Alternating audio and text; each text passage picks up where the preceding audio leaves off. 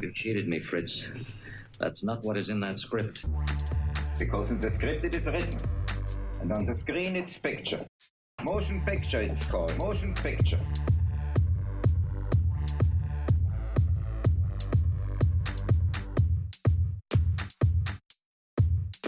Herzlich willkommen zum zweiten Teil unseres Podcasts Zukunft deutscher Film.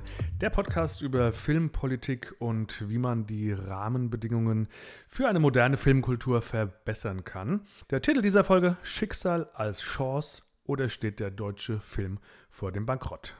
Mein Name ist Gregor Maria Schubert. Unter der Schirmherrschaft von Edgar Reitz fanden sich 2018 über 100 Filmschaffende im Zoopalast in Frankfurt zusammen, um gemeinsam über die grundlegenden Probleme der deutschen Filmkultur nachzudenken und daraus die richtigen Schlussfolgerungen zu ziehen. Der Bogen wurde damals weit gespannt, von Förderung, Finanzierung über Ausbildung und Filmnachwuchs bis hin zu Distribution und Kinokultur wurde über alles gesprochen, was den deutschen Film reformieren könnte. Am Ende des zweitägigen Kongresses wurden die Frankfurter Positionen verlesen, die eine grundlegende Reform im deutschen Filmsystem fordern.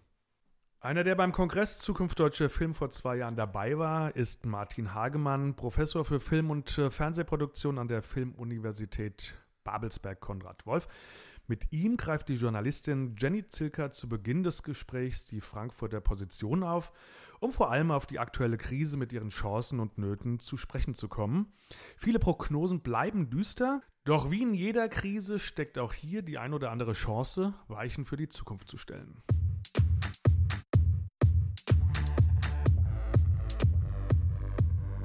Vor zwei Jahren wurden ja die Frankfurter Positionen zur Zukunft des deutschen Films entwickelt. Das ist zwei Jahre her. Was hat sich seitdem geändert, verändert, vielleicht verbessert?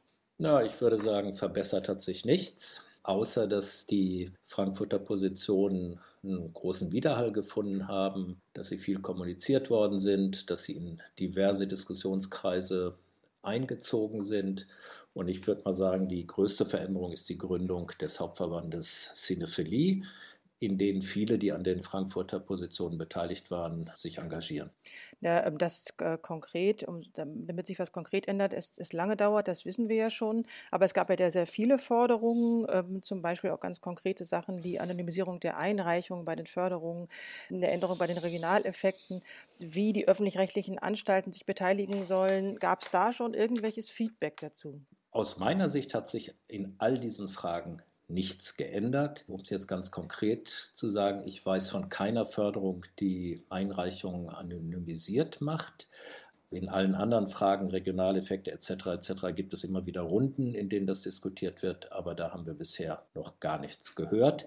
Äh, witzigerweise jetzt im Rahmen von Corona sind die Länderförderungen bereit, sich eventuell bestimmte Reiseaktivitäten und so weiter, die nicht mehr stattfinden können, dann auf ein Ausgleichskonto sozusagen zu sammeln und zu versuchen, dass unnötige Reisen in Zukunft vermieden werden. Mhm. Da reden wir eh gleich noch drüber, aber nochmal eine letzte Frage zu diesen Positionen oder zu den Forderungen da drin. Auch in Bezug auf die Lehre gab es auch gar kein Feedback, also dass jetzt der Abschlussfilm zum Beispiel in anderen Formaten stattfinden kann. Es gab ja auch eine Anregung, dass ein Abschlussfilm nicht immer ein Langfilm sein muss und dass vom Format her einfach freier sein darf. Hat sich da was getan? Also das hatte sich schon vor zwei Jahren, äh, war das eine Forderung, die sich auf ich sag mal, einen Teil der Abschlussarbeiten bezog und auf die vorherrschende Meinung der Studierenden, dass eigentlich nur der Langfilm die richtige sogenannte Visitenkarte für die Branche ist.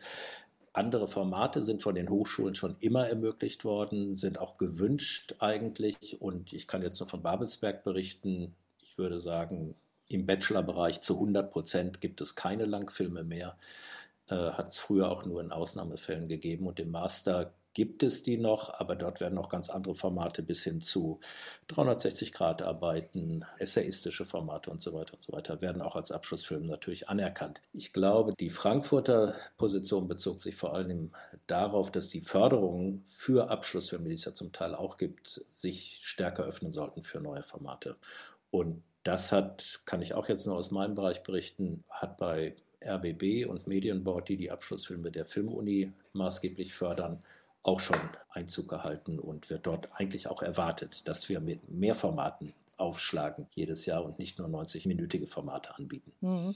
Jetzt haben Sie ja schon ganz frustrierend gesagt, dass sich noch nicht viel geändert hat, obwohl so viel da drin steckte und so viel gefragt war. Kann man jetzt diese merkwürdige Pause, die ja vielleicht dann auch mal absehbar vorbei ist, nutzen, um was zu tun, um irgendwie was zu ändern? Also wie, wie kann man das nutzen? Ich frage wirklich ins Blaue hinein, weil ich es auch nicht weiß. Mein Eindruck ist, dass das im Moment eher schwieriger ist als vorher. Wir haben ja eine Novelle des Filmfördergesetzes angefangen zu diskutieren und im Rahmen dieser Diskussion hat sich zum Beispiel der Hauptverband Cinephilie auch sehr stark eingebracht, hat eine gemeinsame Stellungnahme mit sechs oder sieben anderen Verbänden durchgebracht. Die Diskussionen starteten gerade, als die Krise auftrat und das FFG ist jetzt erstmal für zwei Jahre verschoben worden. Das heißt, die formellen Diskussionen, die institutionalisierten Diskussionen finden sicherlich nicht mehr statt jetzt wie geplant im Sommer und Herbst. Ähm, inwieweit die Branche überhaupt noch in zwei Jahren ein FFG braucht äh, oder ob das FFG, so wie wir es jetzt seit über 50 Jahren kennen, nicht eh obsolet ist, äh, das werden wir erst wissen, wenn wir wieder aus unseren Häusern raus dürfen, aus unseren Wohnungen, wenn die Kinos wieder aufmachen und wenn man überhaupt erstmal sieht, ob die Leute wieder ins Kino gehen. Ja, wenn die Kinos wieder aufmachen, das sagen Sie ja schon irgendwie ganz richtig. Also es, es, man hat ja, das, das klingt alles nicht gut. Es klang auch vorher schon nicht gut. Die Krise oder die konstatierte Krise oder Sackgasse des deutschen Films war ja auch vorher schon da oder man hat sie auch vorher schon gesehen. Und das wird im Prinzip jetzt alles schlimmer, habe ich das Gefühl. Ja? Also äh, gibt es irgendeine Art von Chance, die man da auch sehen kann in so einer äh, aufdoktrinierten Pause? Also ich empfinde die Situation im Moment als extrem offen. Ähm, ich beobachte an einigen Ecken, dass viele Sachen, die die deutsche Branche über Jahre, wenn nicht Jahrzehnte vor sich hergeschoben hat und nicht zu Lösungen gekommen ist, nicht zu Innovationen gekommen ist, dass natürlich äh, so eine Krise wie jetzt die Pandemie äh, ist auch sowas wie ein Beschleuniger. Das heißt, äh, viele Sachen, die vorher nicht denkbar waren oder die abgewürgt wurden, finden plötzlich statt. Also ich spreche jetzt mal das sehr, sehr äh, schwierige Thema Digitalisierung, SVOD-Plattformen und Kinos an.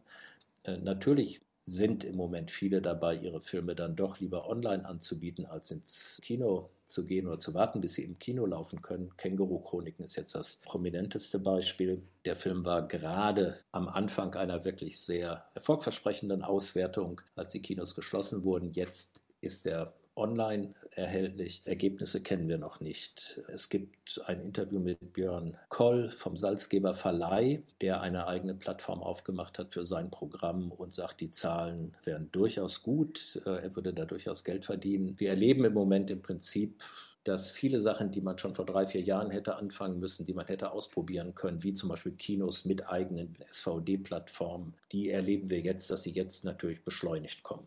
Und ist das wirklich in jedem Fall immer die richtige Richtung, zu sagen, die Kinos sollen jetzt, weil wir alle daran gewöhnt sind, zu Hause zu streamen und sowieso nicht mehr rausgehen? Ich meine, jetzt momentan können wir nicht, aber wir dürfen dann ja bald wieder und dann sollen die ja eigentlich auch wieder rausgehen und in die Kinos gehen, oder? Oder muss das vielleicht parallel mehr stattfinden? Weil ich, ja, ich mache mir immer so Sorgen, dass dann die kleineren Kinos, die vielleicht, keine Ahnung, nicht die Möglichkeiten zum Streamen haben, oder ich weiß nicht, wie die Abrechnungsmöglichkeiten genau sind. Es ist für mich immer noch sehr, ich sehe noch eine Gefahr. Aber das ist ja genau die Situation, in der wir stecken, dass wir nicht genau wissen, was der richtige Weg ist. Und was macht man eigentlich in solchen Situationen? Man probiert aus, man macht Experimente. Man versucht das mal mit drei, vier Filmen. Verleiher können das versuchen, Kinos können das versuchen. Das geht nur in Deutschland nicht. Das geht in anderen Ländern, in denen eben die Sperrfristen nicht so rigide sind oder wo es auch gar keine Sperrfristen gibt. Dort werden die Auswertungswege halt zwischen Produzenten, Produzentinnen, Verleihern und den Kinos besprochen, weil das Kennzeichen der neuen Ära ist ja, es gibt Filme, die sind wirklich ausschließlich erstmal fürs Kino gemacht, sind ausschließlich im Kino exklusiv auszuwerten, aber andere sind auch nur eine Woche im Kino. Und warum soll ich als Produzent eines, ich sage jetzt mal Dokumentarfilms, der zwei Wochen im Kino gelaufen ist, eigentlich drei, vier Monate warten? Also wer Wer bestimmt das, dass ich dann drei bis vier Monate warten muss, bis ich den Film online auswerten darf? Alle diese Wege, das auszuprobieren, für jedes einzelne Genre, jede einzelne Filmform den richtigen Weg zu finden, die ist uns hier in Deutschland versperrt und äh, da wird jetzt nochmal massiv sich was ändern durch die Krise und durch die geschlossenen hm, Kinos. Da gebe ich Ihnen komplett recht. Die Frage mit den Sperrfristen, finde ich auch, muss individuell geregelt werden und kann nicht einfach irgendein, irgendeine Regel sein, die für alle Filme gilt. Weil dafür sind die einfach zu unterschiedlich. Aber da bleiben wir mal mhm. kurz noch dabei, wenn Sie es mir erlauben. Und zwar die Frage nach den Unterschieden in den Filmen. Also die großen Blockbuster-Filme, der kleine Arthouse-Film und äh, jetzt Bezug auf deutschen Filmen, die nicht ganz so großen Blockbuster und die Arthouse-Filme, die auch keiner guckt. Und ich habe immer das Gefühl, dass bei diesem ganzen Streit die Positionen da sehr starr sind. Also die einen sagen, bin, ich, ich kann das, also meine, meine Sachen guckt keiner, wieso nicht? Und die anderen sagen, wieso? Meine Sachen guckt doch jeder und die sind ja auch gut. Und ich möchte immer gerne die Position des Publikums dabei so ein bisschen genauer sehen. Also ich habe manchmal das Gefühl, wir kriegen immer das Publikum, was wir auch haben. Also ich meine, wir selber machen ja die Filme und wir selber sind auch das Publikum. Wissen Sie, was ich meine? Ich möchte gerne wissen oder von Ihnen vielleicht wissen, wie man das Publikum noch besser da reinkriegen kann. Also wie man die noch besser irgendwie um, um, umarmen kann. Ja? Also wie man auch tatsächlich diese sämtliche Vielfalt der Filme noch besser nahebringen kann. Denn das ist ja eins der Probleme. Ja. Auf diese Art und Weise nach Publikum zu fragen, ist ja eine Perspektive des Marketings.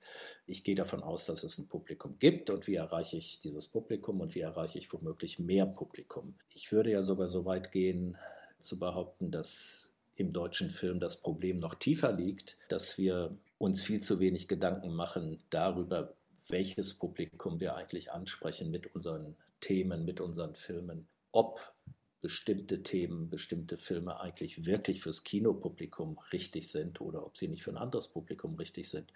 Da aber die meisten Finanzierungswege natürlich übers Kino und über die Kinoförderung laufen, geht erstmal jeder oder jede davon aus, ja, den Film, den ich mache, der muss zuerst mal ins Kino, weil anders wäre er nicht finanzierbar. Wenn ich dann aber erstmal einen Film gemacht habe, der, wenn meine These richtig ist, nicht ins Kino passt, dann kann ich noch so viel Marketing ausgeben, das Publikum wird sich diesen Film nicht im Kino anschauen. Und mit den neuen Plattformen, mit den neuen Auswertungswegen hat sich ja das äh, Problem, was die Kinos seit 50 Jahren haben, seit der Erfindung des Fernsehens und seitdem sie im Prinzip die Exklusivität verloren haben, äh, hat sich das ja noch mal verschärft. Ich kriege das ja bei meinen eigenen Kindern mit, die Wochen vor einem Kinostart schon einfach durchs Trailer gucken, durch ihre sozialen Netzwerke wissen, ob ein Film sich lohnt im Kino anzuschauen oder ob sie nicht lieber warten, bis der Film später auf Netflix und anderen Formen wie den Mediatheken zum Beispiel läuft.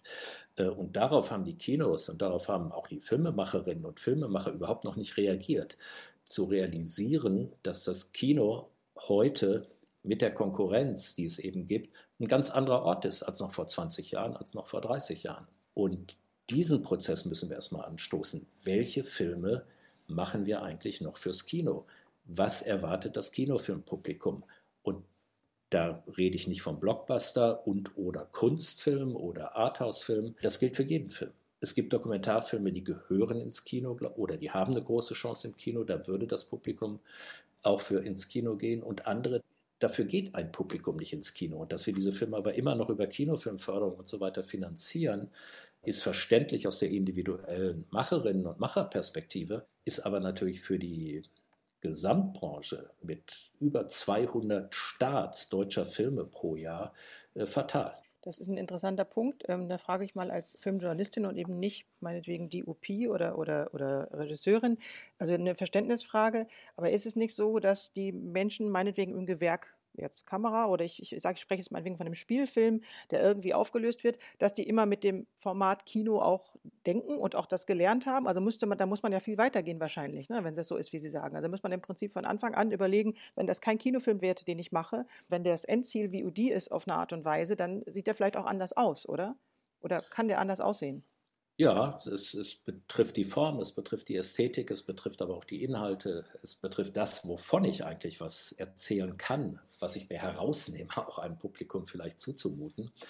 Also mein schlagendstes Beispiel in meiner Laufbahn war ein Film, den ich mit Michael Winterbottom machen konnte. Und Michael Winterbottom war zu dem Zeitpunkt, das war sein zweiter Kinofilm, weit in den späten 40ern. Und ich selber war 15 Jahre jünger, 20 Jahre jünger und hatte viele Debütfilme fürs Kino in Deutschland gemacht, war eine meiner ersten Koproduktionen mit England. Und äh, in der Drehpause habe ich Michael Winterbott mal gefragt, wieso er eigentlich so alt ist und erst seinen zweiten Kinofilm macht. und da hat er mich angeguckt und hat gesagt, weißt du was, ich habe 20 Jahre erstmal nach der Filmschule Fernsehen gemacht. Ich habe jeden Schauspieler Englands kennengelernt, ich habe jeden DOP kennengelernt, ich habe mein Handwerk voll drauf gehabt. In der gleichen Zeit habe ich zwei Scheidungen hinter mich gebracht, ich habe vier Kinder und jetzt kann ich was erzählen. Jetzt nehme ich mir das Recht heraus, etwas fürs Kino zu erzählen. Und das fand ich ziemlich äh, eindrücklich. Und ich glaube, das läuft in Deutschland anders. Wenn man aus der Filmschule kommt, ist das erste Ziel, ich sage es jetzt mal, äh, so sehr ich diese Institution schätze, ein kleines Fernsehspiel zu machen, ein Debüt im ersten zu machen, den Film Co. zu finanzieren mit Filmförderung, dann einen schönen Kinostart hinzulegen, eine Kinotour zu machen und am Ende hat der Film, wie die meisten deutschen Filme, weit unter 10.000 Zuschauern, unter 5.000 Zuschauer. Dann schafft man vielleicht innerhalb von den nächsten drei Jahren noch einen Film ins Kino zu bringen und dann sind die ersten Kinder da. Dann muss Geld verdient werden, dann funktioniert das mit der Selbstausbeutung nicht mehr und dann ist man froh, wenn man dann im Fernsehen auch Arbeit findet. Ich finde, es sollte genau umgekehrt sein. Ich finde, es sollten erst kleinere Formate gemacht werden. Es sollte erst weitergelernt werden nach der Filmschule. Man sollte erst mal wirklich lernen, was man zu erzählen hat, wie man es erzählen möchte. Und ich glaube, dann kommen wir an eine Qualität, die im Kino funktionieren kann. Das ist sehr allgemein gesagt. Das gilt nicht für jede und jeden. Es gibt in jeder Kunst auch Genies, die sicherlich mit ihrem ersten Film 20-jährig, 25-jährig ein Meisterwerk hinlegen können. Es gilt aber, sorry, bei weitem nicht für alle. Da stimme ich Ihnen zu. Das ist schon mal interessant. Also überlegen, wer guckt.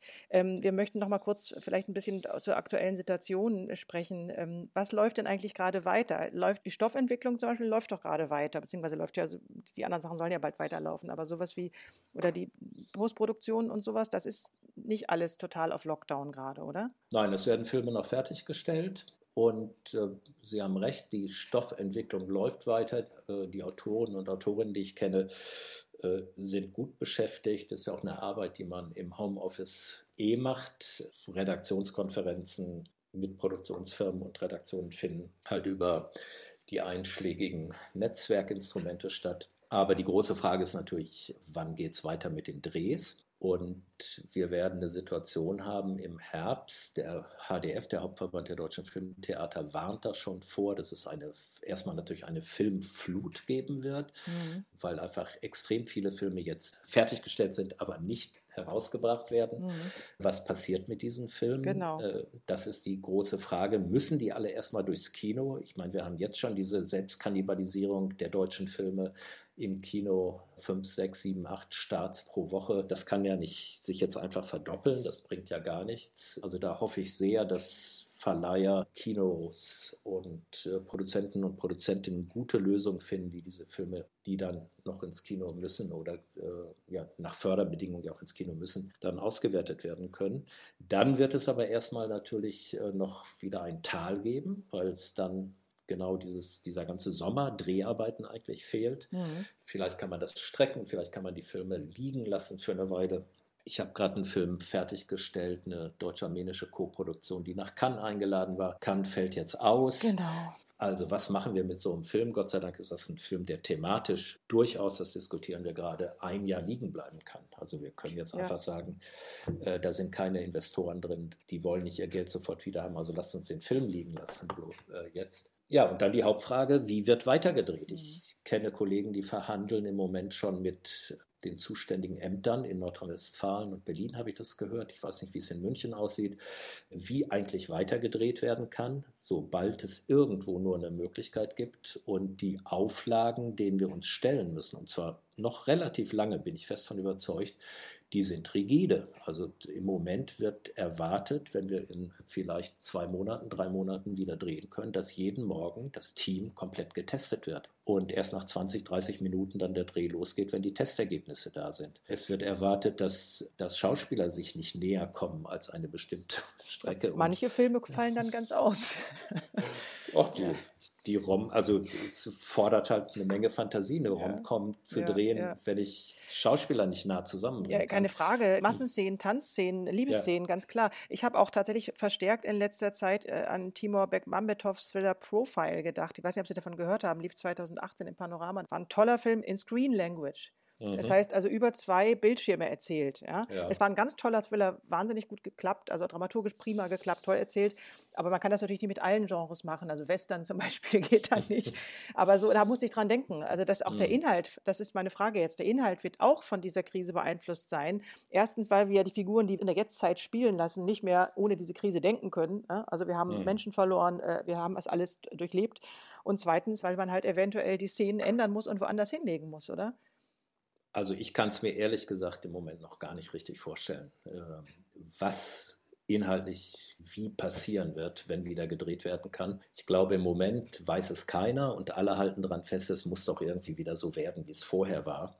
Und äh, wir werden uns da langsam reintasten, weil es ist ja nicht nur die Frage dann, was können wir drehen, wann können wir drehen. Ich brauche auch nur mich selber fragen, habe ich Lust, im August schon wieder mich mit vielen Leuten in einen engen Raum zu setzen. Ja, ja. Also diese Euphorie, dass dann ein großes Bedürfnis dafür da ist, in Kinos zu gehen. Ich bin mir da noch nicht so sicher, ob das nicht länger dauert, weil letztendlich ist das, was ja jetzt passiert, eine Traumatisierung und die wird nur langsam aufgehoben werden können. Und ich sag mal, wenn die Kinos bis August, September jetzt schon relativ sicher dicht sein werden. Und dann geht das womöglich noch langsam los. Ich weiß nicht, wie viele Kinos das überleben werden. Ähm, noch eine letzte Frage. Die Hilfen, die bis jetzt aufgerufen worden sind, die ja auch sehr unterschiedlich sind, und wir haben ja schon viel darüber gesprochen oder auch miterlebt, alle selbst unterschiedlich in den verschiedenen Bundesländern und so weiter. Gibt es da äh, äh, Ihrer Ansicht nach oder was Sie da bis jetzt mitbekommen haben, nützt das genug was da an Hilfen aufgefahren wird für die Branche? Also da kann ich nur wirklich über das reden, was ich selber mitbekommen habe. Es hat wirklich, also hier in Berlin zum Beispiel hat das, was Lederer aufgelegt hat, also mit diesen 5000 Euro, das hat sehr geholfen am Anfang, aber das ist sehr endlich natürlich. Und ähm, für die Branche selber, wenn man die Produktion sich anguckt, ist wirklich entscheidend, wann wieder gedreht werden kann. Es gibt äh, Produktionen von Netflix, wo die Teams im Moment noch bezahlt werden. Hm, genau, die haben so eine, so eine Pandemieversicherung ne, bei Netflix, habe ich auch gehört. Genau, hm, Netflix Sehr ist die einzige große Firma, das einzige Studio auch, was eine richtige Pandemieversicherung Irre. Ja, ja, ja, ich habe es auch schon gehört. Mhm. Und ähm, da wird sicherlich, sobald es irgendwie möglich ist, äh, weitergedreht und dann wird der Bedarf natürlich sehr groß sein. Also die Bücher, die jetzt entwickelt werden, wir kommen ja aus einer Hochproduktionsphase. Es gab ja quasi keine Teams mehr für dieses Jahr, die man buchen konnte, bis dann die Vollbremsung kam. Und sobald es verantwortlich ist, wird das auch weitergehen. Da bin ich fest von überzeugt. Sorgen mache ich mir hauptsächlich um die Kinos. Also da sehe ich wirklich die größte Herausforderung, dass wir das Kino als Ort, so wie wir ihn kennen, behalten. Das Kino als soziokultureller Ort, der vorher schon so dermaßen gebeutelt war, da habe ich auch große Angst. Aber trotzdem versuche ich jetzt mal aus dem Gespräch was vorsichtig Positives rauszunehmen, Klar. nämlich diese Pause, die nutzen wir jetzt alle und wie Sie gesagt haben, wir bleiben offen und reden weiter und hoffentlich ist dieses Verschieben von der Novellierung des FFGs einfach nur ein, vielleicht hat man da länger Zeit, um das noch besser zu machen. Und ansonsten wünsche ich uns allen, dass wir das gut durchbringen. Vielen Dank. Ich danke Ihnen. Wie es mit dem deutschen Film weitergeht, bleibt also abzuwarten. Wir wollen Sie mit diesem Podcast auf jeden Fall auf dem Laufenden halten. In der nächsten Folge beschäftigen wir uns mit einem Thema, das uns wahrscheinlich früher oder später wieder einholen wird. Attacke von rechts, Populismus und Rechtsextremismus als Bedrohung für die Filmkultur. Bis dahin wünscht Ihnen alles Gute, Ihre Initiative Zukunft deutscher Film. Mein Name ist Gregor Maria Schubert.